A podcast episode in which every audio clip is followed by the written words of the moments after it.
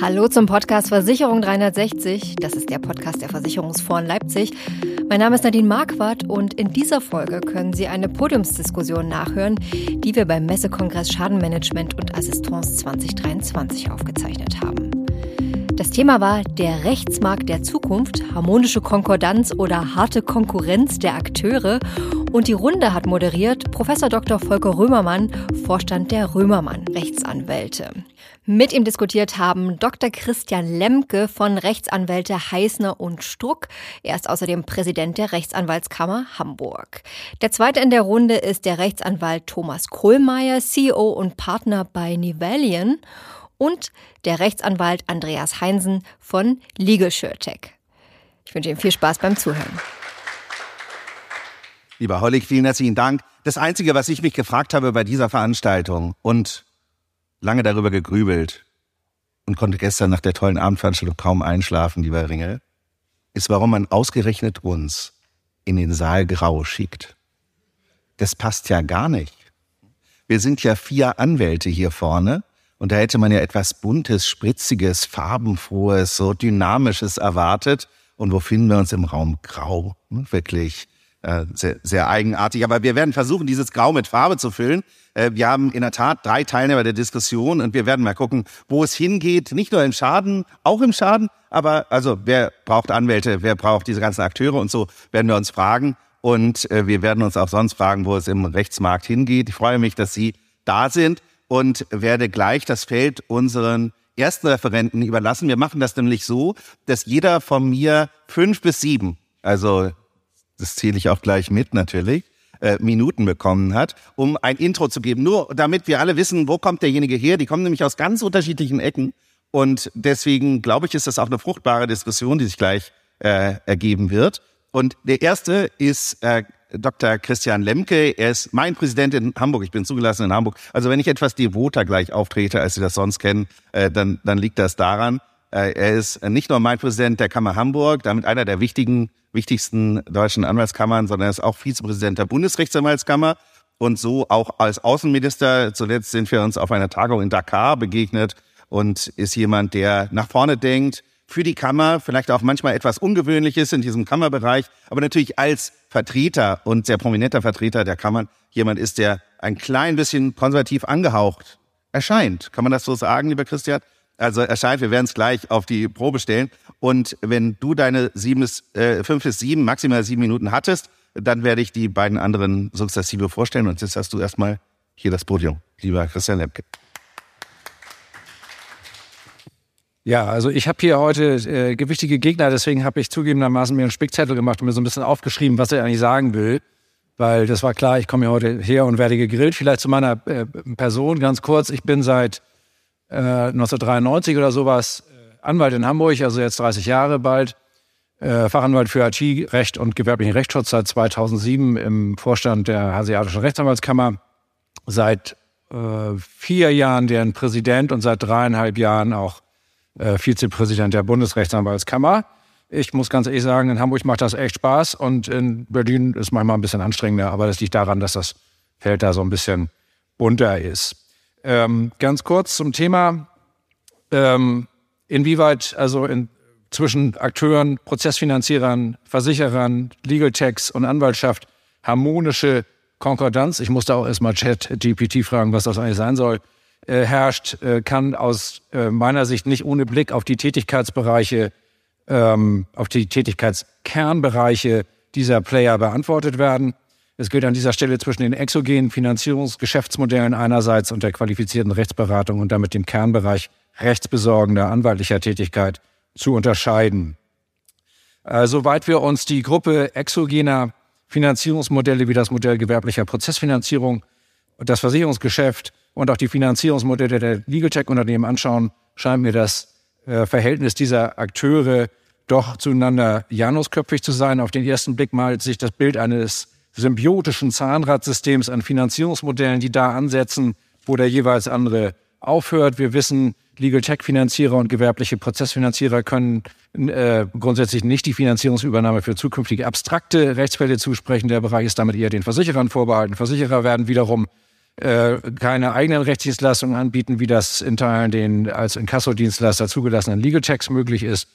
Und unter Prozessfinanzierern wiederum gibt es dann auch verschiedene hohe Mindeststreitwerte, die vorausgesetzt werden und die Durchsetzung äh, geringfügiger Massenforderungen bleibt dann eben den Legal Checks vorbehalten.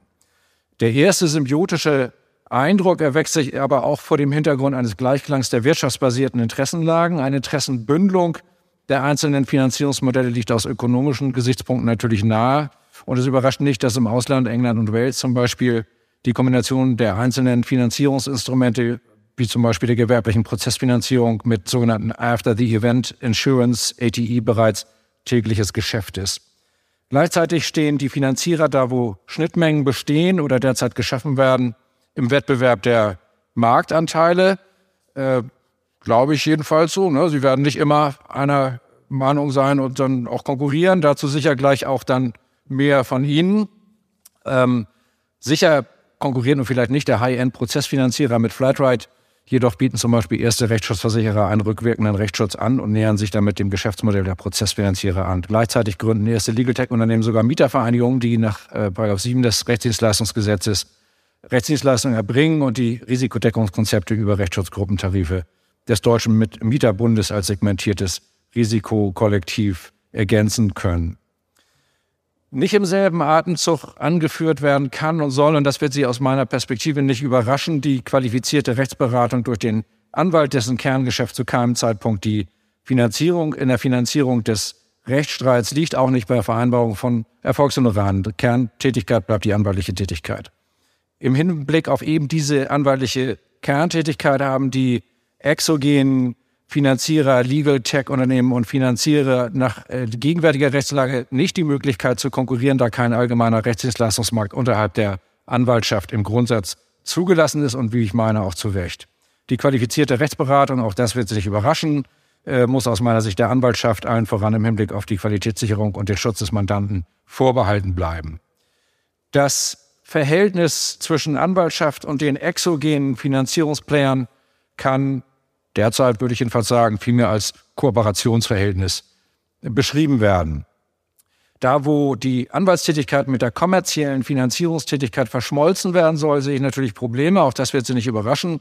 Mit anderen Worten, konkret da, wo qualifizierte Rechtsberatung und exogene Finanzierung aus einer Hand erfolgen sollen, erwächst zwingend eine Gefährdung der qualifizierten Rechtsberatung und ihrer rechtsstaatlich zugesicherten Core Values, also der Grundwerte und Grundpflichten, muss man immer sagen. Das sind Pflichten, konkret der, ähm, dem, äh, der Verpflichtung oder vielmehr ist ein Verbot, dem Verbot, äh, Bindungen einzugehen, die die anwaltliche Unabhängigkeit gefährden, dem Verbot der Vertretung widerstreitender Interessen und natürlich der strafbewährten Verpflichtung zur Verschwiegenheit.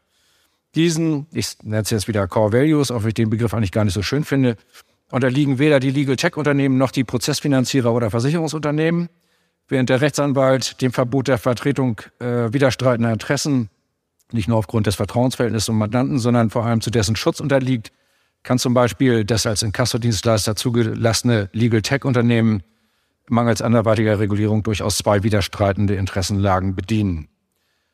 Eine ähm, Erweiterung der schon heute in Teilen erlaubten Rechtsdienstleistungen über eine Liberalisierung des RDG und seines Anwendungsbereiches würde ähm, auch das wird Sie wieder nicht überraschen, aus Sicht der Bundesrechtsanwaltskammer zu einem unqualifizierten Rechtsdienstleistungsmarkt unterhalb der Anwaltschaft führen. An die Stelle einer objektiven rechtlichen Beratung, wie wir ähm, als Anwaltschaft sie gewährleisten müssen, trete eine Selektion der Verfahren allein nach Renditegesichtspunkten, also der Gewinnaussicht.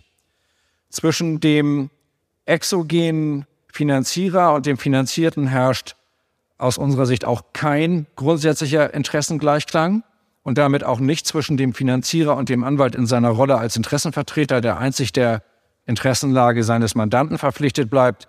Und das ist auch kein rein, keine rein theoretische praxisferne Panikmache, sondern sie wird eben auch durchaus von der Rechtspraxis bestätigt. Dass Interessenasymmetrien zwischen zum Beispiel Prozessfinanzierer und dem Finanzierten bestehen, zeigt unter anderem der äh, jüngste Rechtsstreit zwischen dem Marktführer Burford Capital gegen Cisco äh, in dem erst in der vergangenen Woche, glaube ich, oder war es jetzt schon zwei Wochen her, die Burford eine einstweilige Verfügung erwirkt hat, um seinen Kunden Cisco mit Verweis auf sein vertraglich eingeräumtes Zustimmungsrecht daran zu hindern, einen Vergleich zu schließen. Da geht also der äh, Prozessfinanzierer gegen den Finanzierten vor und äh, wird äh, setzt äh, gerichtlich durch, wie er sich dann nun prozessual zu verhalten hat. Ähm, klar, sicher, egal ob Versicherer, Prozessfinanzierer und Legal Tech Unternehmen, allen ist an einem erfolgreichen Ausgang des Verfahrens gelegen. Was ein erfolgreich geführter Rechtsstreit jedoch bedeutet, ist für entsprechende Akteure ausschließlich ökonomisch definiert, von der ökonomischen Selektierung der Fälle, von der Finanzierungsübernahme bis hin zur wirtschaftsorientierten Begleitung und Beeinflussung. Steht da nicht so. Ich denke immer, ich habe hier die Uhr jetzt im Nacken. Äh, der Anspruchs, der Anspruchsdurchsetzung das Businessmodell kann natürlich nur erfolgreich funktionieren, wenn das volle Prozessrisiko einschließlich der Gerichtskosten und des Honoraranspruchs der Gegenseite nur bei einer sehr hohen Erfolgswahrscheinlichkeit übernommen wird. Um Zugang zum Recht im Sinne eine, eines Zugangs zu einer auch rechtsfrieden stiftenden, allseits akzeptierten gerichtlichen Entscheidung geht es dabei nicht. Nichts anderes gilt für die Bestrebungen der Rechtsschutzversicherer, Rechtsrat selbst in die Hand nehmen zu dürfen. Dann hat der, ähm, und die Verwendung dieses Begriffes sei mir gestattet, steht nun mal im Gesetz, der Rechtssuchende gerade keinerlei Gewährleistung dafür, dass er unabhängigen Rechtsrat etwa zur Frage erhält, ob und welche Rechtsschutzmöglichkeiten bestehen. Vielmehr bestünde dann die Gefahr, dass der erteilte Rat von rein kommerziellen Interessen des Rechtsschutzversicherers geprägt ist. Für den Anwalt gilt nach ständiger Rechtsprechung des Bundesverfassungsgerichts, dass das ihm auferlegte Verbot, seine Unabhängigkeit gefährdende Bindungen einzugehen oder gar widerstreitende Interessen zu vertreten, unverzichtbare Voraussetzung dafür ist, dass er durch seine berufliche Tätigkeit auch unter Berücksichtigung seiner legitimen eigenen wirtschaftlichen Interessen, die er dann natürlich auch als berufener und unabhängiger Vertreter in allen Rechtsangelegenheiten zu einer funktionierenden Rechtspflege beitragen kann. Auch eine Kapitalverstrickung zwischen exogenen Finanzierern und einerseits, und Legal Text und, äh, und der Anwaltschaft andererseits darf es aus unserer Sicht folglich nicht geben. Unabhängigkeit bedeutet, der Anwaltschaft bedeutet eben auch wirtschaftliche Unabhängigkeit, deren Wahrung das Fremdbesitzverbot bzw. Fremdbeteiligungsverbot dient, Verbot dient äh, an einer Rechtsanwaltskanzlei und deren Gewinnen dürfen sich im, im Grundsatz Dritte nicht beteiligen, die nach dem Berufsrecht nicht sozietätsfähig sind. Und mit anderen Worten, es dürfen eben keine Bindungen eingegangen werden, die die berufliche Unabhängigkeit gefährden. Das Verhältnis zwischen den exogenen Finanzierungsplayern und der Anwaltschaft ist also in Anbetracht eines regulierten Rechts Beratungsmarktes nicht unter einem Konkurrenzverhältnis gewachsen. Eine tätigkeitsbeschränkte Mitbewerberschaft der als Inkassodienstleister zugelassenen Legal Tech-Unternehmen durch die zwischenzeitlich erfolgte Liberalisierung des RDG existiert hingegen durchaus. Von einem Konkurrenzverhältnis wird man ohne Zweifel erst recht ansprechen können, wenn wir äh, ABSs, also Alternative Business Structures, äh, sowie äh, den Einstieg klassischer Finanzinvestoren wie Versicherungen und Banken in Anwaltsgesellschaften äh, haben würden. Derzeit allerdings sehe ich ähm, insbesondere soweit es Rechtsschutzversicherer und Prozessfinanzierer betrifft, eine, wenngleich nicht immer harmonische, aber doch eine gewisse Konkordanz. Rechtsschutzversicherer und Prozessfinanzierer haben am Markt alle mal ihren Platz. Schwierig wird es, wenn sie meinen unabhängigen anwaltlichen Rat ersetzen oder auf den Verlauf gerichtlicher Auseinandersetzungen Einfluss nehmen zu können. Ich habe jetzt die Uhr nicht gestoppt, du wirst es mir jetzt sagen, war ich so halbwegs im Limit? Vielen Dank.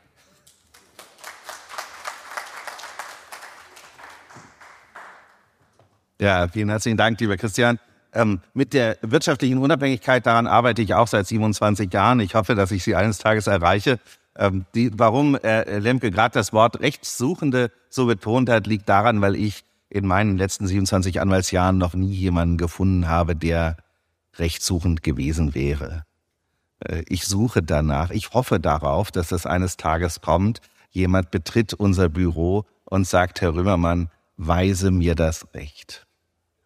Aber die, die bislang kamen, die wollten immer irgendwas. Die wollten Geld oder Forderung, gerecht, Recht, ja, das Gerechtigkeit oder all sowas. Aber äh, dass jemand das so Recht suchte, das ist mir halt noch nicht in der Praxis begegnet. Andreas Heinzen kommt aus der Versicherungsbranche. Er ist 25 Jahre lang ÖRAG-Vorstand gewesen, die ganze Zeit auch Anwalt, aber gleichzeitig. Und so kennt er also die unterschiedlichsten Perspektiven und den Rechtsmarkt schon seit vielen, vielen Jahren und ist jetzt unterwegs, nicht zuletzt auch in dem Bereich Legal Tech. Und ich freue mich sehr auf Ihre fünf Minuten. Also habe ich jetzt die Aufgabe, es aufzuholen? Nee, ne?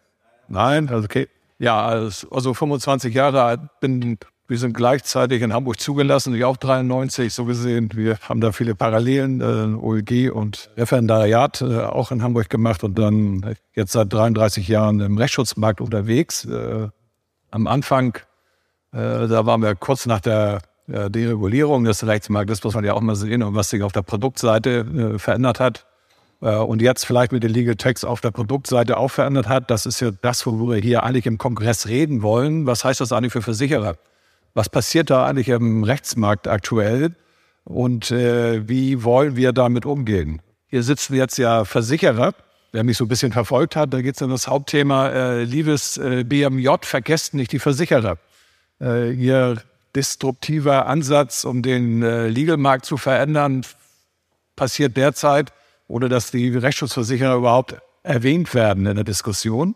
Und welche Rolle wir da spielen können, äh, das, das hat unser GDV-Präsident uns äh, ja auch schon mal mitgegeben und der Geschäftsführer ja auch. Da habe ich auch eine Folie dazu, wenn ich das doch mal sagen darf, dass ich das noch mal erleben darf, dass äh, ein GDV als Verband progressiv äh, auch äh, das Thema Rechtsdienstleistungsmarkt angeht, äh, ist jetzt passiert.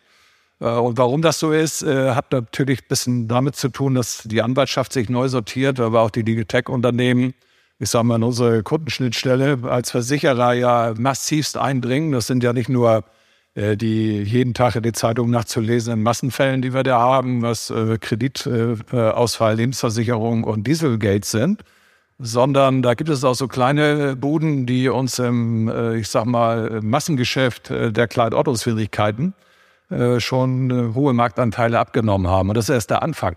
Und das äh, ist ja die Frage, wie reagiert die Branche darauf zukünftig. Äh, mein Ansatz war schon immer zu sagen, äh, Erstkontakt als Versicherer gegenüber den Kunden ist beim Mandanten, aber beim Anwalt ja genauso. Der muss über mich laufen und die Erstversorgung und auch die erstrechtliche Beratung, und wir werden da gleich zwar eine Folie des GDVs sehen, äh, sollte auch dann immer auf äh, denjenigen, der auch die Beiträge einnimmt, den Versicherer einzahlen. Das ist, glaube ich, ganz wichtig. Deshalb habe ich einfach mal gesagt, der Gamechanger Rechtsschutz kann er sein, wenn er sein Modell ein bisschen anpasst. Wie er es anpassen muss, darüber kann man diskutieren. Und das wird auch davon abhängig sein, wie die Regulatorik ist. Erstmal kann man feststellen, der Markt wächst auch wieder dynamischer, als das eine Zeit lang war. Auch auf der Kundenseite wird auch mal vergessen. Wir haben da knapp, glaube ich, jetzt 23 Millionen äh, Verträge im Bestand. Dahinter stehen 60 Millionen Risiken. Und mit diesen 60 Millionen Risiken versuchen die Legal Techs derzeit äh, Geschäftsmodelle zu bauen. Welches dieser Risiken können sie für ihr Geschäftsmodell nutzbar machen, um die Gegenfinanzierung über Rechtsschutz dann zu gewährleisten? Ich glaube, das haben, haben wir alle gelernt, dass die meisten dieser Legal Tech Modelle über Refinanzierung, über Rechtsschutz funktionieren derzeit. Alle anderen haben derzeit große Probleme, auch mit den Prozessfinanzierern, um dann zukünftig äh, auch auf dem freien Google-Markt die Mandate zu generieren, um ihre, ich sag mal, Kanzleisysteme oder auch die, die Inkasso-Gesellschaften zu finanzieren. Also das ist, glaube ich, nochmal eine Aussage. Wir wachsen eigentlich, weil der Bedarf da ist. In Krisenzeiten, die wir sie jetzt haben, ist ja ein Rechtsschutz auch immer spannend. Äh, da wächst auf einmal der Maklermarkt, äh, die kaufen die Risiken ein. Also wir haben gar nicht äh, einen Vertriebsabbruch insgesamt über die Gesamtbranche. Und äh, wenn wir die 22er Ergebnisse uns anschauen werden, sind alle ziemlich zufrieden. Paradox ist derzeit, dass die Rechtsschützer ihre Beiträge senken in diesen Zeiten, obwohl wir eine Beitragsangleichung eigentlich haben müssten, weil das Rechtsvergütungsgesetz in 21 ja um für uns 13 Prozent erhöht wurde. Äh, aber das wird äh, nochmal spannend für diejenigen, die sich mit Bestandsmanagement beschäftigen, wenn dann die zweistelligen Anpassungen in 25 und 26 kommen werden.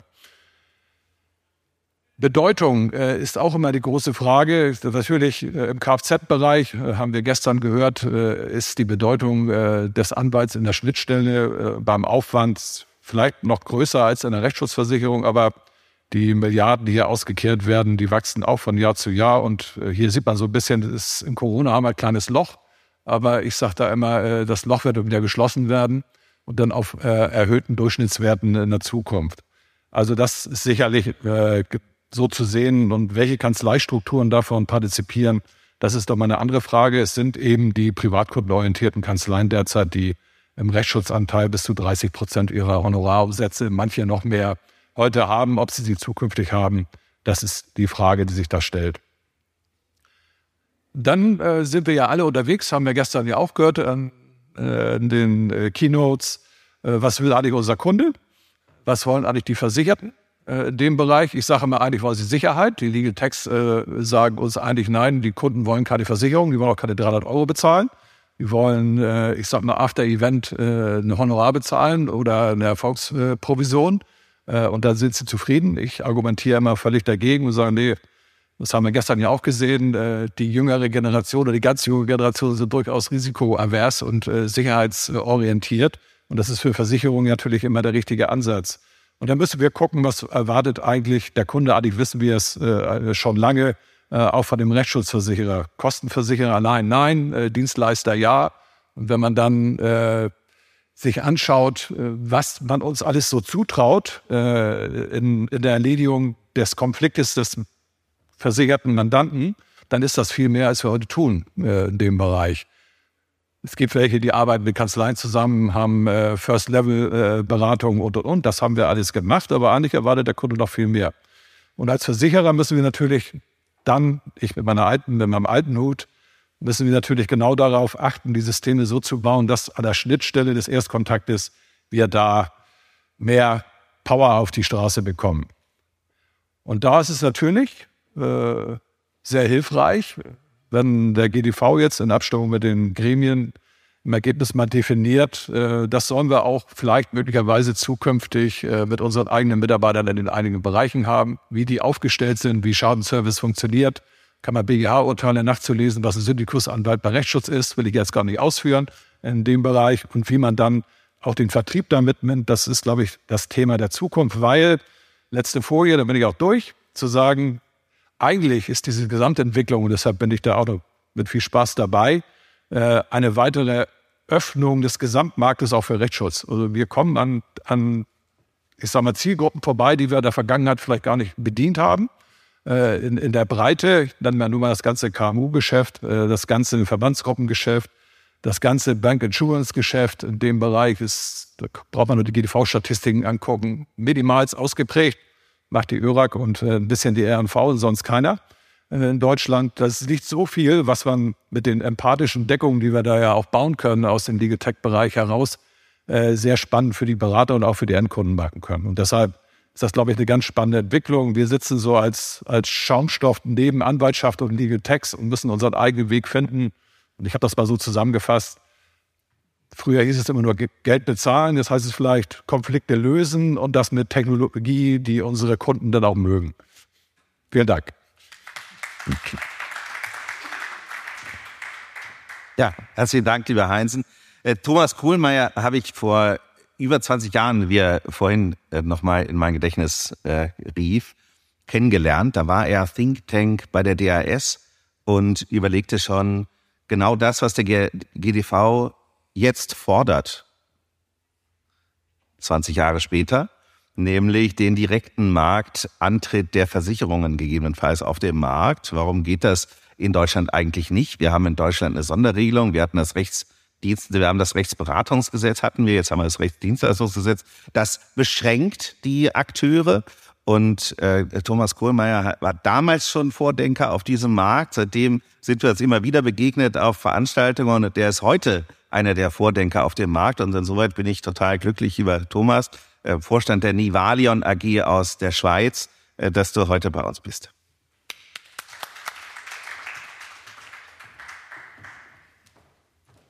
Dankeschön, Volker. Ich könnte dir stundenlang zuhören. Ähm, hätte es gern so weitermachen können. Ähm, meine Rolle hier ist so ein bisschen das Thema nochmal zu schärfen. Also ich stimme äh, Herrn Dr. Lemke zu, dass man sich zunächst vielleicht mal die Akteure anschauen sollte. Und das herkömmliche Verständnis, das Herr Lemke ja wunderbar zum Ausdruck gebracht hat, ist, dass der Rechtsmarkt der Anwaltschaft gehört und auch going forward gehören sollte. Dann gibt's äh, Rechtsschutzversicherer, die werden so zur Kenntnis genommen, ja, weil sie eben, wie Herr Heinzen gerade eindrucksvoll demonstriert hat, dreieinhalb Milliarden Euro ins System pumpen und einen Großteil der Einzelanwälte finanzieren. Dann gibt es auf Bayerisch, sagt man Gschwerl, die Banken, die da ein bisschen rumfuschen, Steuerberater, Notare, andere Berufsgruppen. Dann gibt es horribile Dictu, äh, seit einiger Zeit die Legal Tech Unternehmen, Die haben alle einen gemeinsamen Nenner, das ist die Kundenschnittstelle. Die gehen unmittelbar mit Verbrauchern um, mit kleinen Unternehmen, großen Unternehmen, Rechtssuchende. Volker, ich freue mich, dass du das aufgespießt hast, weil das ist mein Lieblingsbegriff. Es gibt keine Rechtssuchenden. Die Leute haben Probleme und erwarten Lösungen. Und ob Anwältinnen und Anwälte diese Probleme mit den Mitteln des Rechts lösen oder durch Hand auflegen, ist den Leuten vollkommen Wumpe und auch zu Recht. Sie erwarten einfach Lösungen. Das wird für die Zukunft noch von allergrößter Bedeutung sein, dass wir als Anwältinnen und Anwälte in einer Bubble leben, die glaubt, dass wir was Besonderes können. Und das ist leider nicht so, weil die technische Entwicklung einen Teil der Magie unseres Berufs gerade sehr eindrucksvoll zertrümmert. Ich komme gleich drauf.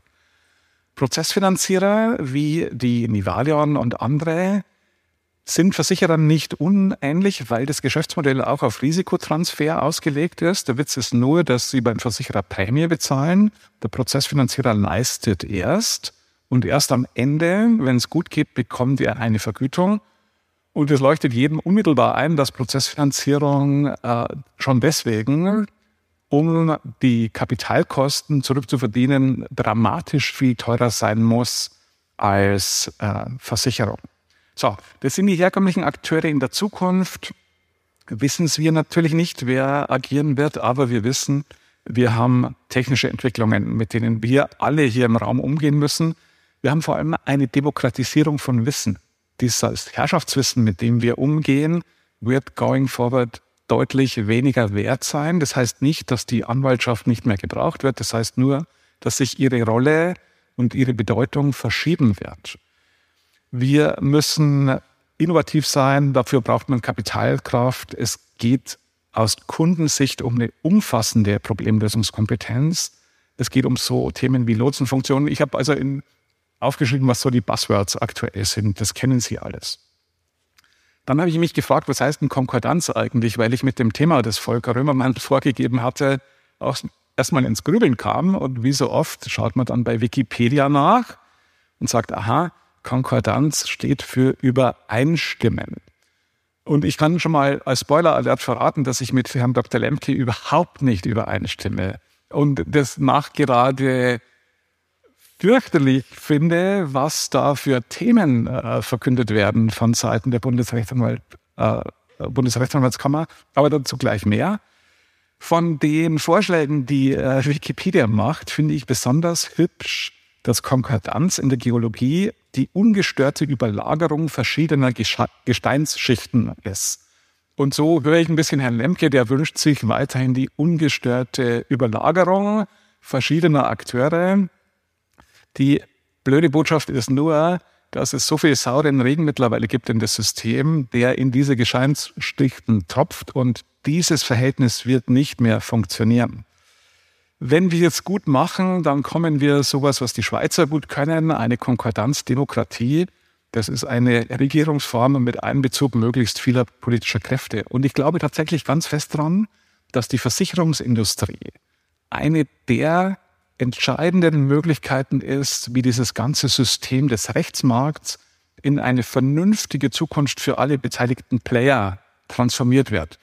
Prozessfinanzierer leisten dazu allenfalls einen vollkommen untergeordneten Beitrag. Wenn man sich die Zahlen anschaut, die Herr Heinzen zeigt, Sie müssen sich vorstellen, weltweit steht als Risikotragfähigkeit für Prozessfinanzierer aktuell pro Jahr rund, rund 20 Milliarden US-Dollar zur Verfügung. Das ist ein Nasenwasser im Vergleich zum Prämienaufkommen des deutschen Lebensversicherungsmarktes. Aber mit Prozessfinanzierung kann man ganz intelligente Lösungen basteln, auch und gerade für die Anwaltschaft. Zwei Folien zum Schluss schauen wir uns die Vision der Versicherer an. Und die bringt, das ist eine Folie, ein Bild des Europäischen Dachverbands der Rechtsschutzversicherer. Und die benennen zumindest einige zukunftsfähige Themen. Es geht nämlich aus Kundensicht um Erreichbarkeit, es geht um Convenience, es geht um Helplines, es geht um Bezahlbarkeit und es geht unter Wasser ganz viel um Research und das Entwickeln neuer Lösungen. Und wenn man das vergleicht mit dem Selbstverständnis der Anwaltschaft, dann sieht man leider gar nichts. Ich, ich konnte dem Witz Gott sei Dank widerstehen. Ich hatte überlegt, dass ich hier das Bild der Berliner Mauer äh, zeige oder Stacheldraht oder die selbstgewählte Grube, die die Anwaltschaft sich baut. Und wenn ich Sie höre, lieber Herr Lemke, was Sie zitieren, beruht natürlich auch auf der Stellungnahme, die Ihre Kammer zur Prozessfinanzierung geschrieben hat. Und ich bin völlig bei Ihnen, das muss man nicht gut finden. Aber was aus meiner Sicht Ihnen und dem Diskurs überhaupt keinen Gefallen tut, ist, wenn es einfach von der Qualität so eine Ansammlung von Schlagworten ist, die Sie nicht belegen können. Wenn Sie zum Beispiel sagen, dass es zu einem unqualifizierten Rechtsmarkt unterhalb der Anwaltschaft kommen könnte, wenn Versicherer mehr dürfen, wie kommen Sie darauf? Was kann man da belegen? Versicherer würden mit Anwälten arbeiten. Warum? Weil Versicherung Betrieb zu teuer ist. Eine Vollkostenbetrachtung einer ganz normalen Sachbearbeiterin in der Versicherungsindustrie kostet 120.000 Euro im Jahr. Da kann ein Anwalt, eine Anwältin in Mecklenburg-Vorpommern nur träumen von. Man braucht Leistungserbringer, die nicht dem Versicherer gehören. Ein ganzes Ökosystem. Diese Abgrenzung ist ein Wahnsinn. Oder, jetzt rede ich mich gleich richtig in der Rage, hierbei hier als ein, ein Beispiel, Volker, das muss mich noch machen lassen. Dieser Interessenkonflikt, der auch in dieser unsäglichen Stellungnahme der Kammer zitiert wird, das ist natürlich im Klaren ignoriert völlig die Rechtsprechung des Bundesgerichtshofs, der diesen Interessenkonflikt eben gerade nicht sieht. Und es ignoriert auch völlig die Begründung des Gesetzgebers, der im RDG-Gesetz das genaue Gegenteil schreibt, was die Kammer da rausposaunt. Und lange Rede, kurzer Sinn, das führt zu einer Selbstverzwergung der Prag, weil die keiner mehr ernst nimmt. Das führt zu einer Selbstverzwergung des Deutschen Anwaltsvereins, die auch keine Ahnung haben die beteiligten Player müssen mehr miteinander reden, weil. Gehört das noch zum Intro von dir jetzt oder sind wir schon in der Diskussion? Nur mal so ein Nee, du hast das Wort. Du hast das Wort, weil das machen wir ja gerade. Wir reden ja gerade miteinander. Aber die Zukunft wird ganz stark im Rechtsmarkt von Versicherungen gewonnen werden. Das sind die einzigen, die überhaupt einen meaningful Beitrag leisten können. Vielen Dank. So, ähm, die, Danke, lieber Thomas. Du hast die Diskussion schon äh, grandios, fulminant eröffnet natürlich. Und äh, Christian Lemke hat schon zum Mikro gegriffen. Ich hätte selbst ein paar Fragen, aber nun hast du im Grunde schon äh, losgelegt und ich will da äh, Christian Lemke auch die Gelegenheit geben, darauf Stellung zu nehmen. Also ist das so, die BRAC völlig weltfremd, die BRAC hat mit der BGH-Rechtsprechung nichts zu tun, ihr konstruiert da Interessenwiderstreite, die es gar nicht gibt und so das hättet ihr auch schon bei BGH nachlesen können und sowas alles. Und das ist so der Strauß an Themen. Lieber Christian, du hast äh, wenige Minuten, um darauf kurz zu antworten. Äh, äh bunter Strauß, das ist natürlich jetzt, was soll man anfangen? Also, Stellungnahme Bundesrechtsanwaltskammer zur Prozessfinanzierung. Lade ich jeden ein, die sich mal runterzuladen, kann man ganz einfach googeln. Wir haben uns bei dieser Stellungnahme, die nicht aus meiner Feder ist übrigens, ich bin zwar im Präsidium für diesen Ausschuss zuständig, aber er ist eben vom vom RDG-Ausschuss äh, ist die geschrieben worden. Und die befasst sich mit dem Regulierungsvorschlag der EU zur, äh, zu den künftigen Anforderungen an die Prozessfinanzierer. Transparenz, Kapitalausstattung und so. Und ich finde das eigentlich alles gar nicht so schlecht, was die EU da so schreibt. Und das haben wir da auch zum Ausdruck gebracht. Und dass die Prozessfinanzierer jede Regulierung natürlich fürchten und oh Gott, äh, schlimm, kann ich verstehen. Am meisten wird sie wahrscheinlich nerven. Ich habe schon gehört, dass sie sich selber gerade irgendeiner Regulierung da in der Schweiz unterwerfen. Können sie also gar nicht so viel dagegen haben, dass die EU äh, da jetzt was äh, äh, im Köcher hat, äh, was wir im Grundsatz ganz gut finden. Was sie wahrscheinlich gepiesagt hat, äh, ist der letzte Satz dieser Stellungnahme, wo wir geschrieben haben, ja, diese Deckelung der ähm, der Erfolgsbeteiligung der Prozessfinanzierer auf 40 Prozent, da könnte man auch drüber nachdenken, ob man das irgendwie so, keine Ahnung, bei 25 bis 30 Prozent lässt. Da werden Sie jetzt wahrscheinlich sagen, ihr habt doch überhaupt keine Ahnung, wie wir kalkulieren, was soll der Blödsinn, was äußert ihr euch dazu? Das müssen Sie aushalten. Genauso wie wir das aushalten müssen, werden bei jeder Gebührenanpassung, die die Anwaltschaft fordert, 1000 Player, allen voran die Rechtsschutzversicherer natürlich, Maul sagen, das bringt jetzt unsere Kalkulation äh, durcheinander und die Anwälte verdienen sowieso genug. Alle abholen und dann äh, kannst du sofort weitermachen. Das Modell der Prozessfinanzierer beruht darauf, dass aus der Beute, die erstritten wird im Prozess, ein Teil an den Prozessfinanzierer geht Daraus deckt er Kosten und idealerweise für ihn hat er noch einen Gewinn. Wie hoch dieser Teil ist, das kann sehr unterschiedlich sein. Das können 20, 30, 40, wie viel auch immer, irgendein Prozentsatz sein. Die Prozessfinanzierer gucken sich ja den Fall im Detail vorher an und sagen so, das Risiko ist hier hoch, da brauchen wir einen großen Anteil oder das Risiko ist niedrig, brauchen wir einen niedrigen Anteil so in etwa. Und nun gibt es eine Überlegung dazu auf EU-Ebene, diesen Prozentsatz zu deckeln, zu regeln. Und die Bundesrechtsanwaltskammer ist da eingestiegen auf dieses Feld und hat gesagt, nun seid mal nicht so gierig als Prozessfinanzierer, äh, wir deckeln euch irgendwo. Und äh, Thomas Kohlmeier empfindet es nicht als Gier, sondern als Ausfluss der mathematischen Vernunft, wenn er mehr nehmen darf. Kann man das so sagen? Und natürlich ist es ein Marktgeschehen, in das die, erst darf Christian Lemke zu Ende machen, ich habe ihn unterbrochen, ein, ein Marktgeschehen, in das jetzt regulatorisch gegebenenfalls eingegriffen wird, was natürlich die, die Konsequenz haben kann, dass die Prozessfinanzierer, die sagen, wir brauchen aber 50 Prozent, dass dieser Markt nicht mehr bedient werden kann von Prozessfinanzierern. Das kann natürlich eine Konsequenz sein. Äh, du kommst sofort zu Wort, äh, lieber Thomas, aber erstmal darf Christian noch seinen Gedanken zu äh, Ich habe jetzt, weiß nicht, ob ich jetzt mal Faden verloren habe. Aber wie gesagt, das war ein so ein Schlusssatz, äh, den hätten wir jetzt auch noch begründen können. Ich glaube, wir haben äh, im Auge gehabt, dass das so der an sich übliche die an sich übliche Erfolgsbeteiligung ist, dass dem Kunden normalerweise irgendwie noch 70 Prozent übrig bleiben, wobei es natürlich immer am schönsten ist, wenn er alles kriegt, was er verdient. Ähm, aber äh, ich habe ja schon gesagt, also ich habe gegen Prozessfinanzierung überhaupt nichts einzuwenden. Wir haben in dieser Stellungnahme uns einfach mit, mit dem EU-Regulierungsvorschlag auseinandergesetzt und wie ich finde, auch ganz vernünftig. Und was, wie, was sie, wie gesagt, stört, ist diese, dieser letzte Satz, da müssen wir mit leben. Ähm, ich ich würde eine, eine Anschlussfrage gerne noch stellen und äh, Thomas, ich habe die nicht vergessen. Letztlich aus Sicht der Anwaltschaft. Nicht jeder Mandant hat unendlich viel Geld jeder, der Geld gibt, damit man als Anwalt arbeiten kann, ist doch eigentlich ein Geschenk des Himmels. Ob das jetzt eine Rechtsschutzversicherung ist, ein Prozessfinanzierer ist, Onkel Erwin Ja, ich auch gar nichts gegen Ganz egal. Man müsste doch eigentlich sagen, als Anwaltschaft, super, mehr von diesen Leuten, äh, denn besser könnt ihr euer Geld gar nicht investieren als in Anwälte. Wie gesagt, ich habe da über, habe keine Kritik dran. Ich habe ja auch gesagt, natürlich haben Rechtsschutzversicherer und Prozessfinanzierer ihren Platz. Das, äh, das ist ein anderer Markt. Äh, das Problem sehe ich eben da, wo äh, die entsprechenden Player unmittelbar selber Rechtsdienstleistungen okay. erbringen, weil dann Warum haben sie zwei Hüte auf. Warum wollt ihr das deckeln bei 40 Prozent oder wie viel auch immer? Warum deckeln? Weil wir den Rechtssuchenden, den es nicht gibt, also den Mandanten, den Kunden, wie immer du das bezeichnen magst, auch ein bisschen im Blick haben und eben finden, dass der von seinem Teil der Forderung, die er da geltend macht, natürlich auch was Angemessenes übrig haben soll. Wir hätten den letzten Satz auch streichen können. Also meine Güte. Aber wie gesagt, bei jeder RVG-Anpassung kommen aus allen Ecken, wird uns gesagt, ihr verdient doch genug. Und jetzt hören wir eben, in, in Mecklenburg-Vorpommern verdienen die Anwälte vielleicht doch nicht so gut. Also könnte es auch. Also wir haben von dem Kuchen. Okay, Thomas, darauf. Warum seid ihr so gierig? Lasst doch den Leuten auch mal ein bisschen von dem Geld. Also mich hat nicht gestört, lieber Herr Dr. Lemke, dass die Kammer sich dazu äußert. Ich hätte mir nur gewünscht, dass sie das auf Basis von Sachkunde tut und nicht auf Basis vom Finger in die Luft greifen, weil das verkennt dramatisch die Kennzahlen, die im Finanzierungsgeschäft greifen.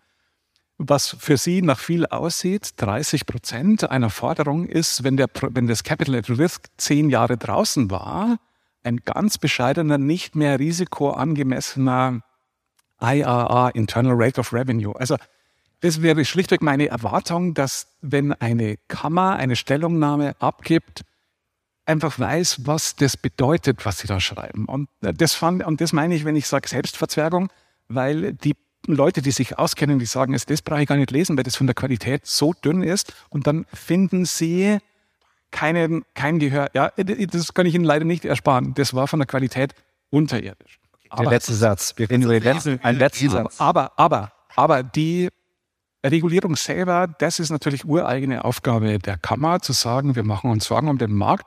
Ich persönlich habe nichts gegen Regulierung, weil das natürlich auch eine Marktzutrittsbarriere ist.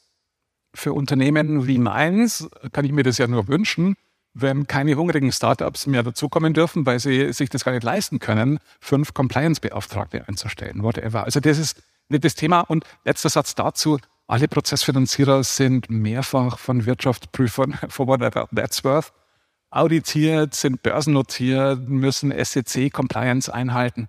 Also der Gedanke, dass das alles Wildwuchs ist, auch das hat mit der mit dem tatsächlichen Leben nichts zu tun. Was mich viel mehr interessiert, Volker, und da gebe ich den Ball nicht ablegen. zu, zurück und an Sie, lieber Herr Lemke.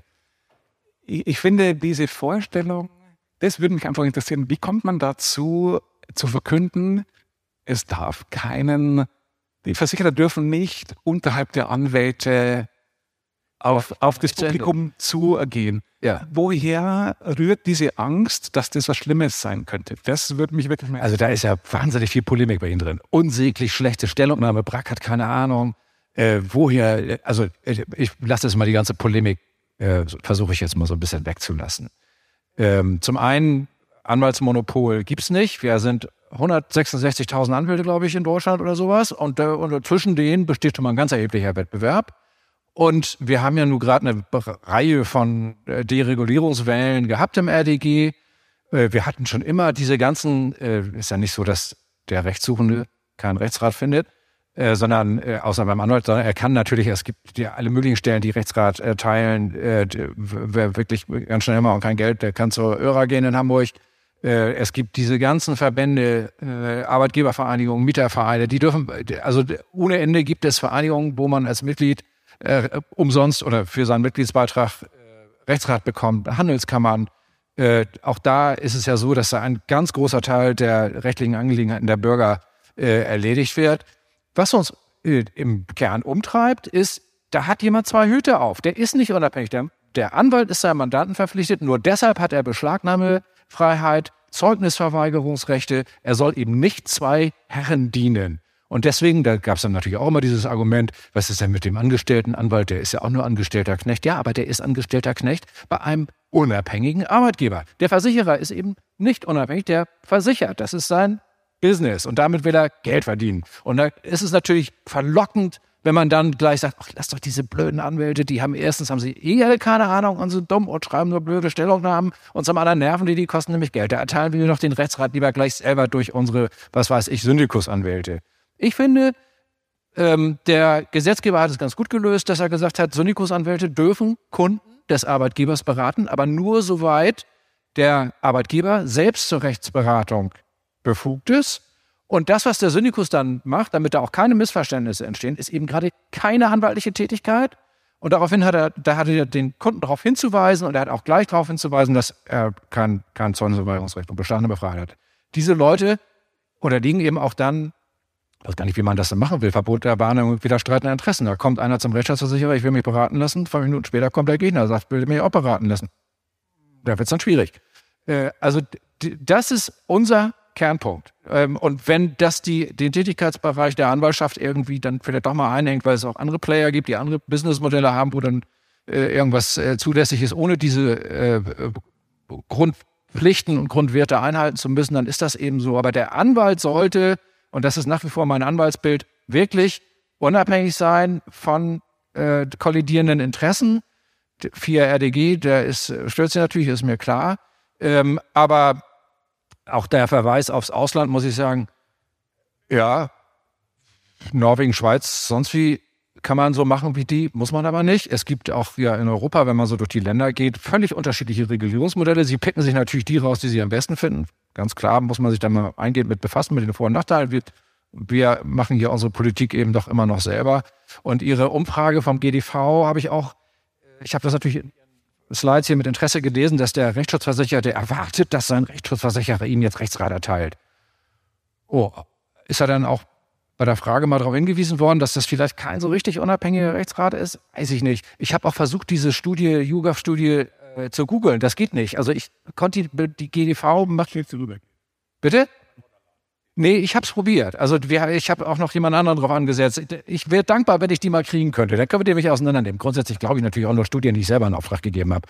Äh, also von daher, da, das müsste man sich auch mal angucken. Soweit jetzt erstmal mein Beitrag. Ja, vielen herzlichen Dank. Lieber Andreas Heinsen, Sie wurden ja gerade äh, direkt auch angesprochen. Wo ist die Gefahr? Sie haben ja den GDV zitiert, haben aber nicht gesagt, was Sie selbst dazu denken. Und äh, es, schlagen mehrere Herzen in Ihrer Brust. Äh, der GDV fördert insoweit eine, fordert insoweit eine Öffnung. ISIS auf dem Chart.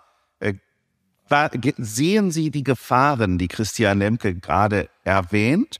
Oder ist, hat das mit der Realität nichts zu tun? Sehen Sie diese Gefahren nicht? Ist das ein, ist das ein äh, valider Punkt, den äh, die BRAC da macht? Und wenn ja, Sie dass Sie körpersprachlich in die, in die Richtung tendiert, wie werden Sie dem gerecht? Wie antworten Sie darauf? Also schon mal gut, dass ich hier in der Mitte stehe, glaube ich. Das ist äh, schon mal gut. Ja, also ich glaube, das Verständnis der einzelnen Geschäftsmodelle und wie man damit umgeht und wie Deutschland natürlich völlig anders agieren wird, wie jetzt Norwegen oder wie die in UK, das ist ja auch völlig klar, weil vielleicht der Business Case in Deutschland völlig anderer ist, weil wir einen Dienstleistungsangebotsmarkt auf der Anwaltsseite mit Gebührenordnung haben, die ein anderes Geschäftsmodell abbilden werden als Norwegen oder als UK. Das wird so sein, aus meiner Sicht auch. Also ich habe in meinen, meinen Schadenbereichen waren zu äh, 100 Prozent, nee, 99 Prozent Syndikusanwälte. So, der BGA hat ein bisschen was gesagt, was Syndikusanwälte alle machen dürfen. Das tun wir auch. In der ARB steht drin, dass wir Erfolgsaussichten prüfen, tun wir auch. Und das kann man aktiv äh, tun, sollte man auch tun, weil der Kunde es erwartet.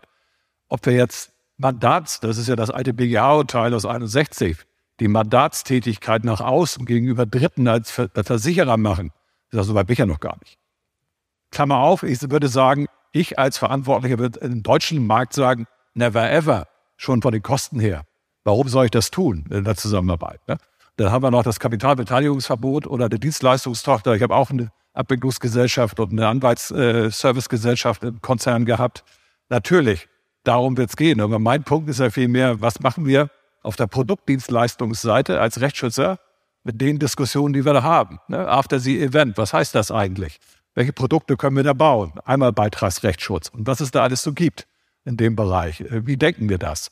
Und wie, das ist, müssen wir uns natürlich beschäftigen. Wie passt das auch zu unseren anderen Sparten? Also Rechtsschutz ist ja eigentlich ein demokratisches Produkt, Klammer auf, den Bedarf hat jeder jeden Tag, wenn er die Zeitungen aufschlägt. Äh, und was können wir eigentlich für die anderen Sparten tun? So, und das fängt bei Anwaltsservice, Vermittlung an. Mein Beispiel ist ja immer die Kollegen vom ADAC, die haben das mit ihren Syndikusnetzen schon vor 50 Jahren gemacht. Dann Lass uns zurückkommen auf diese Öffnung. So, die, die Forderung ist doch, die Rechtsschutzversicherer machen es selbst.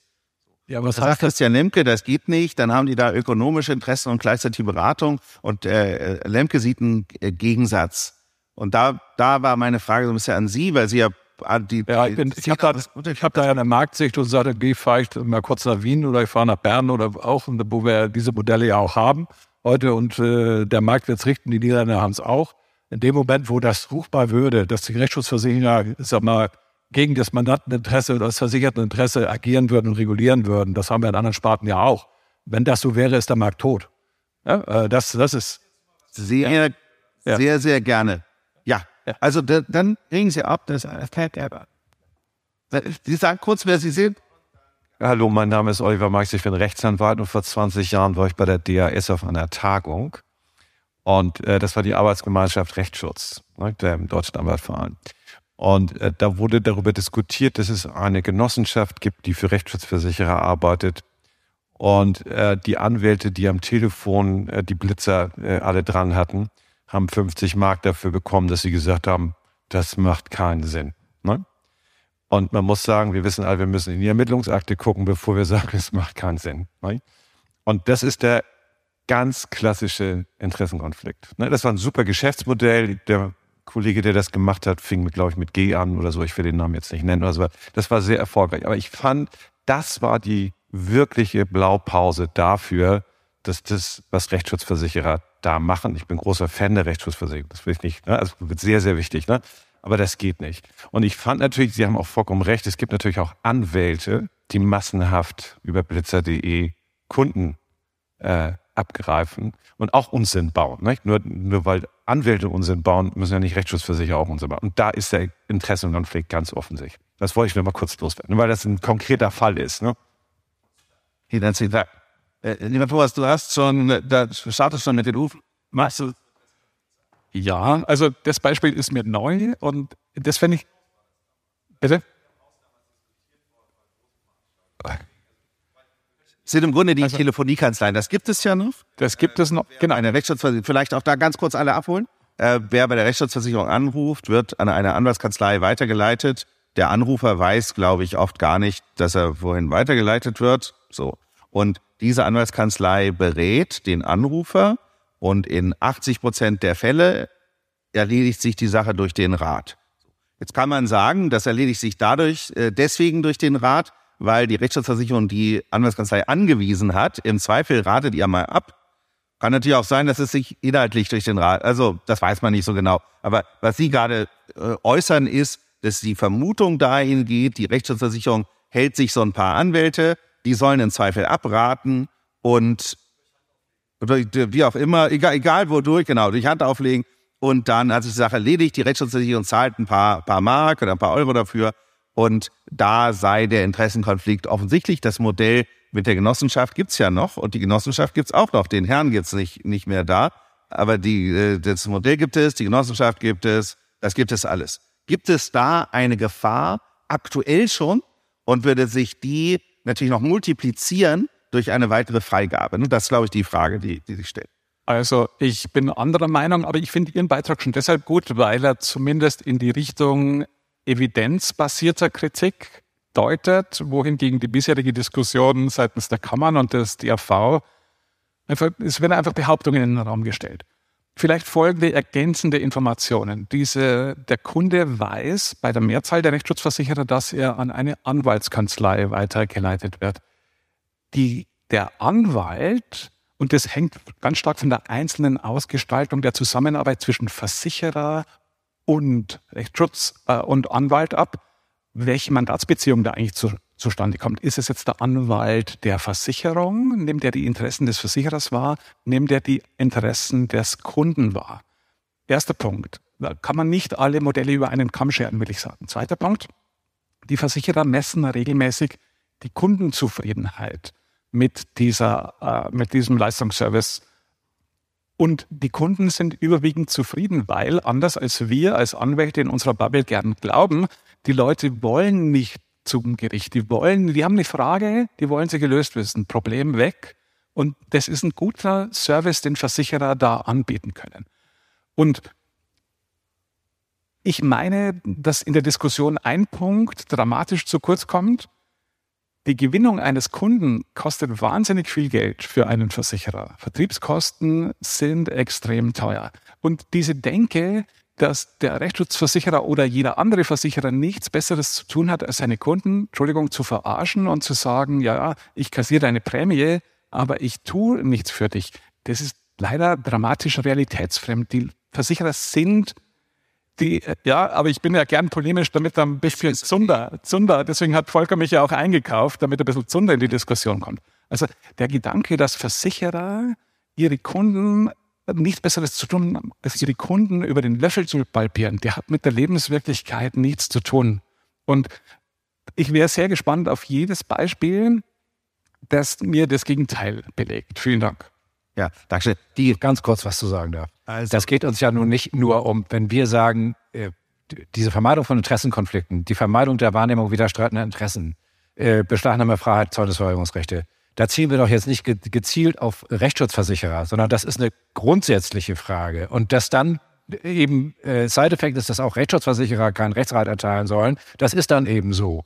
Aber wir haben vorhin, vorhin schon drüber geredet, wir kommen alle aus völlig unterschiedlichen Ecken. Meine Mandanten sind in der Regel überhaupt nicht rechtsschutzversichert. Wenn ich mir jetzt äh, gewisse Dinge vorstelle, die man einfach abschafft, wo man sagt, ist nicht so wichtig, Verbot der Wahrnehmung überstreiten, was soll denn das? Natürlich kann der Anwalt auch äh, zwei Herren dienen. Das finde ich schon echt schräg, muss ich sagen. Das macht das funktionieren bei den Modellen, über die Sie im Sinn haben, diese Massenfälle, Kraftfahrzeugschäden oder irgendwie sowas, die da reguliert werden müssen, die weitgehend Standard sind. Da haben äh, Rechtsschutzversicherer und äh, Mandant sicher in aller Regel wirklich die gleichen Interessen. Aber es gibt genug Fälle, wo diese Interessen auseinandergehen können. Und dieser äh, Burfield oder Burford-Fall zeigt das ja, wo der Prozessfinanzierer seinen Kunden verklagt und sagt, du darfst dich jetzt aber nicht vergleichen, dann rennt sich das für mich nicht mehr. Fände ich unsäglich. Also das äh, sind so, da wird es dann deutlich an solchen Fällen. Und was die Frage angeht, BGH, Interessekollisionen und so, äh, gerade bei den Sammelklagen, das ist ja alles längst noch nicht ausgekaut. Äh, zu den, zu, gerade bei den Kartellschäden, äh, Wahrnehmung äh, der Interessen von Kartellgeschichten auf unterschiedlichen Handelsstufen in einem und demselben Verfahren da, da kommt noch äh, ein bisschen was, äh, wo der BGH sich, glaube ich, mal mit vertieft befassen wird. Also es ist noch viel offen, viel im Schwange und ich würde im Moment äh, wirklich nicht das Kind mit dem Bade ausschütten wollen und sagen, komm, die anwaltlichen Grundpflichten, ne, Core Values, whatever, äh, brauchen wir alle nicht. lass die Rechtsschutzversicherer machen, was sie wollen, mit dem Rat erteilen und dann entscheiden die, ob der Markt da etwas hergibt oder nicht. Das hat eben Auswirkungen auch auf ganz andere Felder und auf, aus meiner Sicht auf das Berufsbild der Anwaltschaft insgesamt und deswegen sind wir so dagegen. Also nicht, weil wir die Rechts Rechtsschutzversicherer äh, drangsalieren wollen. Sie kommen sofort zu Wort. Es ist oft so, dass die Kollegen auf dem Podium einen Satz nur ankündigen. Äh, und äh, so hat es Thomas Kohlmeier auch gerade gemacht. Und ich bin auch sicher, dass das einhält. Und von daher, lieber Thomas, darfst du natürlich nochmal intervenieren. Also ich bin völlig bei Ihnen, äh, lieber Herr Lemke, dass die, dass, dass die Core Values der Anwaltschaft unfassbar wertvoll sind. Und mich stört ein bisschen an der Diskussion, mir ist es zu defensiv. Alle anderen, statt dass die Anwaltschaft ihre Stärken betont, mit denen sie die Zukunft gewinnen kann, wird äh, predigt der freie Beruf, äh, wir müssen unser Zeug so machen und alle anderen dürfen nicht. Das stört mich auch ein bisschen an der Diskussion. Aber da will ich gerne an dich weiter, Volker. Ich werde gleich äh, eine abweichende Meinung vertreten und die Core Values für ziemlich irrelevant erklären. Aber erst haben Sie das, äh, das Wort. Dankeschön, mein Name ist Christoph König. Ähm, bin Rechtsanwalt und äh, gelernter Versicherungskaufmann. Das Thema halt, finde ich, ist kein geeignetes Argument, weil es sagt nichts darüber. Halten Sie das Mikrofon? Ob die Beratung richtig oder falsch war. Der äh, ja. Mandant, der vom Anwalt falsch beraten wurde, der ist zunächst auch zufrieden, bis er erfährt, ähm, ja. äh, dass die Beratung falsch war. Beim Anwalt hat er aber was zum Nachprüfen. Ähm, ja. Beim äh, Rechtsschutzversicherer durch die Beratung hat er nichts, da ist dann Wort gegen Wort. Im Grunde fehlt es insgesamt an einer Studie dazu, weil äh, da, da bin ich mit Ihnen komplett einig, Herr König. Äh, die, der, also die sind ja sehr rigoros, diese Nachfragen bei den Telefoniekanzleien übrigens, sehr, sehr strikt und äh, sehr genau. Aber eine richtige Aussage erlauben sie eigentlich nicht. Weil äh, da bin ich völlig mit Ihnen einig. Wenn, da können 100 Prozent zufrieden sein und 50 davon wurden falsch beraten. Das ist durchaus denkbar. Und es sagt auch nichts darüber, wie die Ansage von der Rechtsschutzversicherung, ob es eine gab, ob es keine gab, ob die implizit war vielleicht oder ob sie ausgesprochen wurde und so weiter, ob eine Erwartung einfach da schon begründet wurde. Äh, da müsste man im Grunde eine empirische Studie machen, die dann 1000 oder 2000 von diesen Leuten abfragt und dann vergleicht, war der Rat eigentlich richtig oder falsch. Äh, die sind super begeistert und wurden komplett falsch beraten. Ist ja eine durchaus mögliche Kombination. Und darüber wissen wir einfach im Moment nichts. Ne? Wir wissen weder vom Versicherer noch von, von der BRAC. Alle arbeiten nur mit Spekulationen. Jeder hat so sein Bild im Kopf und niemand weiß es eigentlich genau. Das wäre eine Studie, die tatsächlich mal interessant wäre. Idealerweise weder von der Versicherungswirtschaft in Auftrag gegeben, noch von, noch von anderen interessierten Kreisen, sondern was echt wissenschaftliches. Lieber Andreas. Ja, also die Historie ist auch vor 30 Jahren war es ja so, wir saßen in der Schadenabteilung und dann haben wir 98 Prozent unserer Neuschadenmeldung über die Anwaltskanzleien bekommen. Heute haben wir eine völlig andere, andere Welt. Mein altes Haus hat da 70 Prozent Erstmeldequote, ich sage mal direkt beim Versicherer und die Kunden wollen das ja auch, weil sie einen Deckungsschutz haben wollen und deshalb ist die Diskussion Interessenkollision und wer berät ab, ist ja immer das Thema, wer berät was und in welchem Fall. Das Thema haben wir heute in der First Line ja sowieso schon jeden Tag, weil die Erfolgsaussichtenprüfung äh, erfolgt durch die Mitarbeiter am Telefon gegenüber dem Versicherungsnehmer. Und zwar vollumfänglich. So, und wenn da, ich sag mal, Erfahrung aus der Vergangenheit, wenn da der, der Schadenchef, ich sag mal, eine restriktive Nummer drauf hat und vermeintliche Vorgaben hat, wie er nun in bestimmten Fallkonstellationen die, die Leistung, ich sag mal, verweigert in dem Moment. Ja, dann dauert es nicht lange und dann äh, haben wir mit dem Vertrieb viel Themen. Viel Spaß mit dem Vertrieb haben wir dann. Und deshalb ist für mich immer Rechtsschutz, äh, was im Vertrieb eine schwierige Sparte ist, für, für den Absatz, wenn du da Dienstleistungsfronting vorne in der Volksaussichtenprüfung aktiv, äh, ich sag mal, intransparent bist und äh, im Vergleich zum Markt vielleicht auch noch anders agierst, dann passiert sowas, wie das bei der ARAG gewesen ist. Die haben sich mit diesem Skandal sehr, sehr auf die äh, Hinterbeine gestellt, bis zum BGH gegangen und äh, wie hoch das Reputationsrisiko dann bis in den Vertrieb reingeht, das könnt ihr dann selber beurteilen. Und deshalb ist die Diskussion, äh, haben wir da ein Thema, äh, haben wir heute schon, müssen wir den ARB schauen, was äh, der Deckungsumfang ist und was, was die Versicherer heute schon tun können, insbesondere in den Vertragsstreitigkeiten zivilrechtlicher Art. Also so gesehen, die prüfen wir jeden Tag durch und sagen ja oder nein oder Teildeckung oder wie auch immer.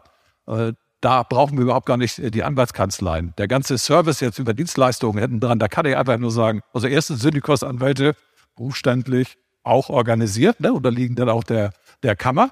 Und zweitens, äh, dann, scha dann, schauen wir mal im operativen Geschäft rein, wie, wie da die Transparenz denn da läuft zwischen den beauftragten Anwälten, Klammer auf, auch Kammer organisiert und Haftung und was da alles dazugehört, äh, das, das kommt ja auch dazu. Deshalb bin ich völlig dabei, zu sagen, das ist die böse XY-Zentralkanzlei, die jetzt die Fälle zum Nachteil der Mandanten abwickelt. Ja, dann müssen ja irgendwo auch mal Beschwerden auflaufen bis in die Kammern. Bei mir laufen dann auch ein paar Beschwerden auch irgendwann auf. Und dann muss man als Vorstand da agieren in der Vergangenheit. Und äh, deshalb, wir sind ja auch reguliert dann. Auch die Syndikusanwälte sind reguliert. Ja, lieber, ja klar, selbstverständlich. Ähm, Beschwerden bei der Kammer, weil ein Anwalt schlecht gearbeitet hat, gibt's nicht, weil dafür sind wir nicht zuständig. Wir prüfen, haben keine gesetzliche Möglichkeit, die Fälle der Schlechterfüllung zu überprüfen. Deswegen haben wir, weil das natürlich unbefriedigend ist, ist dann irgendwann mal die Schlichtungsstelle bei der Anwaltschaft, äh, bei, bei der BRAC gegründet worden, die sich mit solchen Fällen befasst. Also das, da, da können wir nichts messen und kriegen solche Rückkopplungen nicht. Syndikusanwalt, natürlich ist er unser Kammermitglied und reguliert, aber ich habe das vorhin schon gesagt, der Syndikusanwalt ist eben Berater seines Dienstherrn. Der ist im Interesse des Dienstherrn tätig. Der darf auch im Grundsatz, von Ausnahmen abgesehen, also Konzerngesellschaften und sowas, der darf auch nur seinen Arbeitgeber anwaltlich beraten. Es gibt eben diese eine Ausnahme, wo der äh, Syndikus, und in dem, in dem Feld ist er eben nicht reguliert, wo der Syndikus die Kunden seines Arbeitgebers beraten darf. Das ist immer dann, wenn der, wenn der Arbeitgeber selber rechtsdienstleistungsbefugt ist, sei es nun weshalb auch immer, Nebenleistung, keine Ahnung was, da darf der Syndikus auch den Kunden beraten, muss aber darauf hinweisen, dass es keine anwaltliche Beratung ist, damit deutlich wird, er tickt im Interesse seines Arbeitgebers und nicht im Sinne des Kunden und muss darauf hinweisen, ich glaube, deshalb kein Zeugnisverweigerungsrecht und Beschlagnahmeverbot und so. Ähm, oder Beschlagnahmefreiheit. Ähm, das heißt, da macht er, er deutlich, ähm, muss er deutlich machen dem Kunden gegenüber, ich bin nicht dein Anwalt. Und das hat man auch nur deshalb ins Gesetz aufgenommen, weil wenn das nicht drin stünde, dann würden die Syndikusanwälte sowas machen, das war zulassungshindernd. Also jetzt ist klar, die können das machen, aber die eigentliche Syndikustätigkeit ist die für den Arbeitgeber und das ist auch die, die allein an der Aufsicht der Kammer unterliegt und äh, wo dann die anwaltlichen Grundpflichten greifen, aber eben nicht bei dieser äh, freigestellten Kundenberatung, weil man da eben auch gesagt hat, wenn jeder x-beliebige Mitarbeiter dieses Arbeitgebers den Kunden beraten darf, auch in rechtlichen Angelegenheiten, dann muss das auch der Silkusanwalt dürfen, sonst wird er da unzulässig diskriminiert. Aber es ist eben keine anwaltliche Tätigkeit für den Kunden und das muss immer klargestellt werden. Deswegen ist das schon ein kleiner Unterschied. Einsatz. Ich, ich hätte eine Frage. Einfach um sozusagen nochmal auf. Wir sind so ein bisschen am Rande unserer ja. Zeit, aber ich will die Frage gerne zulassen und eine Bemerkung zu den das hätte ich auch noch, aber wir sind ein kleines bisschen schon auf den Rahmen der Gesamtveranstaltung. Was wir, das Thema, das wir hier diskutieren, steht ja unter der Frage, ist eine harmonische Konkordanz möglich? Und mich würde Ihre Vision interessieren, lieber Herr Dr. Lemke. Wie stellen Sie sich das vor? Was wäre denn aus Ihrer Sicht die Vision? Was wäre denn aus Ihrer Sicht das Idealszenario? Das ist jetzt seid viel zu konservativ und euch fällt ja nichts ein. Äh, der Tischler, der weiter Tische baut, ist auch, kann auch innovativ sein. Also natürlich haben wir gewisse Dinge, wo wir sagen, da halten wir dran fest. Die wollen, da wollen wir auch nicht aus modischen Gründen irgendwie äh, Öffnung, aber natürlich ändert sich der Markt doch auch ständig. Äh, wie, ich habe schon gerade gesagt, gegen Prozessfinanzierer und Rechtsschutzversicherung habe ich überhaupt nichts einzuwenden. Es geht mir darum, dass wir nicht an, anfangen, an dem, was die Anwaltschaft ausmacht, rumzusägen. Ich, da bin ich, ich finde die Frage eigentlich klasse. Lasst uns doch mal versuchen, darauf einzugehen. Thomas Kummer hatte äh, da ein weißes Blatt Papier. Er hat gesagt, ja, das ist die Version der, das ist die Vision der Anwaltschaft, da ist nix, ne? Und der fragt jetzt, äh, ist das sozusagen aus deiner Sicht, da sind die Anwälte oben. Ich habe jetzt auch noch, da unterhalb sind die anderen, ne? Das, wir, sind auch nicht sicher, ob die anderen diese Sicht immer teilen. Ja. Äh, sagen wir so, da sind die oben und dann sind unterhalb dessen sind so ein paar andere Leute hier rumlaufen auf dem Markt. Viele. Ist, viele. Und die sind alle in Schichten sauber getrennt, so wie die, dieses Geröll. Danke, dass du das rausgesucht hast, Thomas. Ist das so oder ist das eine Verschränkung? In welchem Verhältnis stehen die zueinander? Ich glaube, das war die Frage, wenn ich versuchen darf, das zu interpretieren. Und äh, lieber Christian, du bist einer von denen, und ich glaube, da gibt's äh, nicht jeder würde das so machen bei der Brack, der, der da schon eine Idee zu hat. Und vielleicht macht das doch gar nicht so defensiv, sondern sag einfach, was ist deine positive Vision sozusagen, unabhängig von dem, was andere jetzt denken. Wo, wo, was würdest du malen, wenn du dieses weiße Blatt Papier kriegst und wirst gesagt, so die Vision 2030. Was ist die Vision? Und das ist insoweit, das, also ja, wo Herr Rollig sich hier drohend neben mich stellt, war das, wer, nämlich gucken, dass ich den Wer Visionen hat, soll zum Arzt. Also wir sind natürlich, ich bin auch geprägt durch die regionale Kammertätigkeit, da sind wir schlicht Aufsichtsbehörde und da kann man vor Tagesgeschäft und Geldwäscheaufsicht und äh, Gebührengutachten schreiben und also Krempel, den wir da machen, der ja auch furchtbar wichtig ist, nicht ständig irgendwelche Visionen entwickeln. Was mein Anliegen eher ist, wir müssen die Anwälte motivieren, ChatGPT selber äh, nach vorne zu denken, ihre Geschäftsmodelle zu überdenken, weil sonst sind viele eben in der Tat schlicht weg. Also es ist, hatten wir gestern auch schon beim Abendessen Verkehrsanwälte, in dem Augenblick, wo die Autos alle autonom durch die Gegend fahren, gibt es keine Verkehrsunfälle mehr, dann ist auch der Verkehrsanfall weg. Das, ist, das sind dann Marktentwicklungen, die sind dann halt so. Und dann muss man sich neue Geschäftsfelder suchen. Man muss gucken, wo können wir was als Anwaltschaft eigentlich anbieten? Wie können wir kundenfreundlicher werden? Genau wie, wie Versicherungsunternehmen auch nachdenken. Wie, wie können wir, kommen wir an die Mandanten ran? Was können wir für die tun? Welche Preismodelle haben wir? Das sind Dinge, da muss, da müssen sich Anwälte entwickeln. Das kann ihnen die Kammer auch nicht so richtig abnehmen. Also jetzt dem sagen, im Wettbewerb solltest du mal das und das. Wir können versuchen, und das ist ja nur mein Job auch über bei dem viel bespöttelten BA, das, für das ich ja zuständig bin, äh, für andere Digitalisierungsthemen im Praktpräsidium nicht so richtig, da meinen häufig andere zuständig zu sein. Aber das ist mir zum Beispiel ein Anliegen, dass man mit, äh, in Sachen Digitalisierung der Anwaltschaft auch hilft. Diese, diese Authentifizierung über das BA äh, ist ein Fund, womit du wuchern kannst. Und das ist nicht nur Zugangsmittel zu diesem BA-Postfach, das natürlich störungsfrei laufen muss, wofür ich mich immer äh, äh einsetzen muss und ich kriege mal über die Rübe, wenn es mal nicht läuft. Aber wir haben jetzt noch das Akteneinsichtsportal. Wir werden mit dem Bundesministerium der Justiz diverse ähm, ähm, Legal Tech, hätte ich beinahe gesagt, Lösungen, also im Bereich des gesamten Gerichtsverfahrens uns angucken, wo kann man was digitalisieren und wo kann man dafür sorgen, dass die Anwälte da mit ihrer Authentifizierung sich einmal Single Sign-On, einmal einloggen. Das Big Picture der Konkordanz ist welches? Nee, das ganze Gegenteil. Wieso das? Die, ich, diese Konkordanz, die wir haben, die, find, die die finde ich überhaupt nicht, äh, da gibt es überhaupt nichts zu kritisieren. Ich finde das wunderbar, wenn sich auch Rechtsschutzversicherer und Prozessfinanzierer Gedanken machen, äh, wie sie ihre Geschäftsmodelle entwickeln. Wenn wir uns da häufiger zu austauschen und sie mir vorher sagen, Lemke, was du denkst, ist blöde, schreib das bloß in eine Stellungnahme, können wir gerne machen, dann denke ich drüber nach. Äh, aber wichtig ist, dass wir uns da weiter austauschen. Und natürlich gibt es immer unterschiedliche Player. Ähm, aber wie gesagt, es gibt eben, und das, da bin ich dann eben doch schon so ein bisschen konservativ bei dem klassischen Anwaltsbesitz, der soll nicht zwei Hüte aufhaben, Punkt aus. So, da muss man wissen, äh, was man da vor sich hat, ist der nur unabhängig oder nicht. Das ist mein Punkt und alles andere, da kann man immer drüber reden. Und da müssen wir natürlich als, müssen die Anwälte auch, nicht nur die PRAG und ihre äh, Präsidien und so, äh, drüber nachdenken, wie man äh, weiter seine Geschäftsmodelle entwickelt. Ich selber muss sagen, ich bin jetzt bald 60, da wird das dann schon fängt man an zu überlegen, was man an Alternativen so in Sachen Freizeit sich vielleicht mal ausdenkt. Gitarre spielen zum Beispiel. Äh, aber junge Leute, und da gucke ich dann eher auf meine Kinder, sind auch beides junge Juristen, die wachsen auch in eine ganz andere Welt rein. Und das ist spannend, das zu sehen. Und da wird sich, das wird im Umbruch bleiben, so wie das im Umbruch war. Als wir angefangen haben, gab es noch keine Großsozietäten, keine internationalen Sozietäten. Das hat sich doch schon massiv alles geändert. Und klar hat die Prakta immer mal gebremst und vom Verfassungsgericht alles über die Rübe gekriegt ja, mein Gott, so einen Streit muss man dann auch mal führen und dann verliert man halt mal, muss man auch können.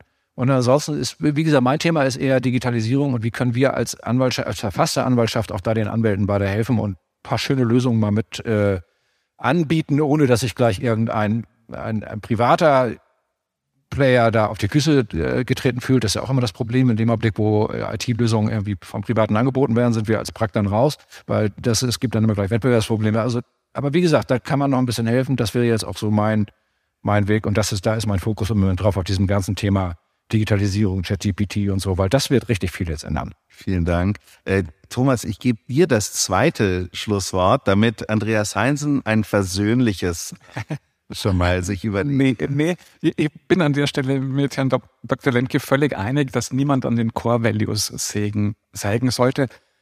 Die Anwaltschaft leistet was Zugang zum Recht betrifft, das ist der Kit, der die Gesellschaft zusammenhält. Das ohne Not zu gefährden, wäre Wahnsinn. Bin ich völlig bei Ihnen. Ich würde meinen, natürlich wird es, es wird äh, die Gesteinsschichten kommen ins Rutschen. Meine Prognose wäre, dass die Innovation tatsächlich versicherungsgetrieben ist, weil die Versicherer die einzigen sind, die über die Financial Firepower und über die ausreichend große Kundenschnittstelle verfügen, um mit den Herausforderungen umzugehen. Im Verbraucherbereich, ja, sind wir uns einig. High-End ist wieder ein anderes Thema. Ähm, und dass die Anwälte nicht marginalisiert werden, aber die Anwälte, und das finde ich auch traurig, ich bin ja selber einer, werden diese Entwicklung, glaube ich, nur äh, ja, hinnehmen können. Das wäre meine Prognose. Werden an der Stelle nicht gestalten können, was auch ein bisschen schade ist. Das Schlusswort ist dann bei mir und so gesehen glaube, wenn man uns so folgt, dann äh, haben wir spannende Zeiten vor uns äh, und die Geschäftsmodelle entwickeln. Na klar, da bin ich ja auch dabei und äh, ich habe immer die Vertriebsbrille auf.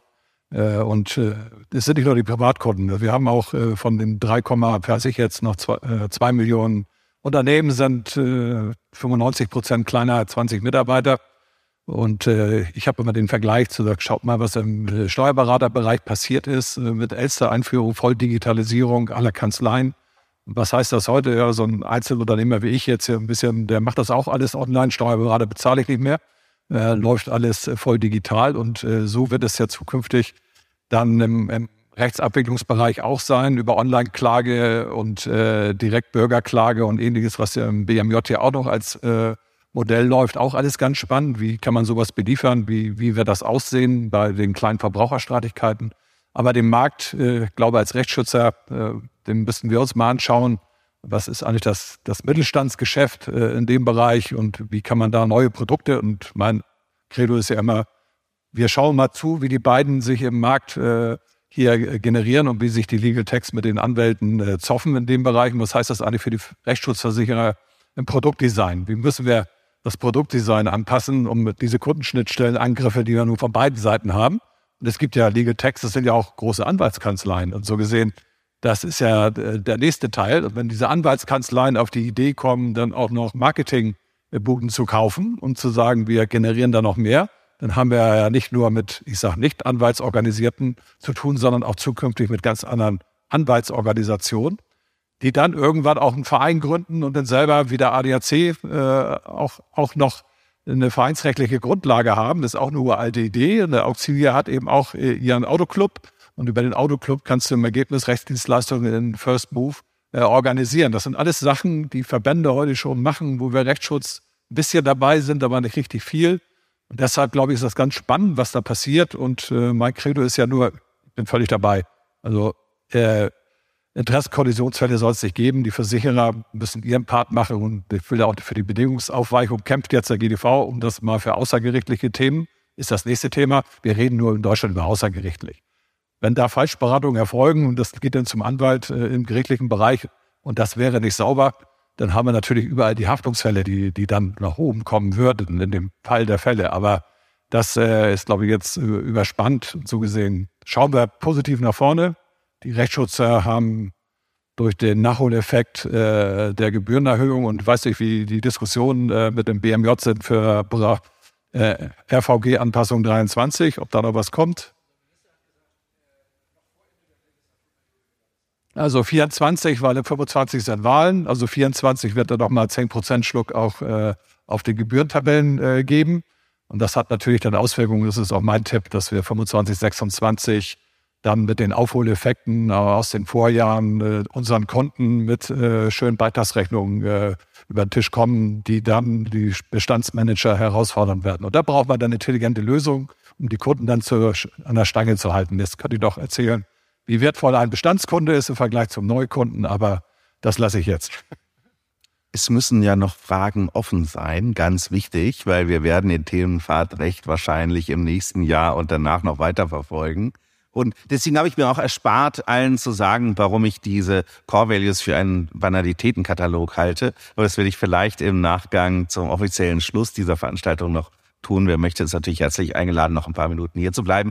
Und das Buffet gibt's auch noch. Von daher ähm, durften, durften wir es uns erlauben, äh, einige wenige Minuten zu erziehen. Mein ganz herzlicher Dank gilt Ihnen dreien, lieber Christian Lemke, lieber Andreas Heisel, lieber Thomas Kohlmeier, für die bewegte und bewegende Diskussion von ein paar Facetten, die uns im Moment in Atem halten. Und die Entwicklung bleibt spannend. Äh, schön, dass Sie ein halbwegs versöhnliches äh, Schluss, ein halbwegs versöhnliches Schluss noch gefunden habt. Und ich freue mich auf die Fortsetzung der Diskussion. Vielen herzlichen Dank, dass Sie da waren. Das war die Aufzeichnung einer Podiumsdiskussion zum Thema Rechtsmarkt der Zukunft, aufgezeichnet beim Messekongress Schadenmanagement und Assistance 2023. Wenn Ihnen diese Folge gefallen hat, dann hören Sie doch gerne in unsere anderen Podcast-Folgen rein oder abonnieren Sie gleich den gesamten Podcast. Sie finden uns auf allen bekannten Podcast-Plattformen unter dem Namen Versicherung 360. Ich sage danke fürs Zuhören. Bis bald.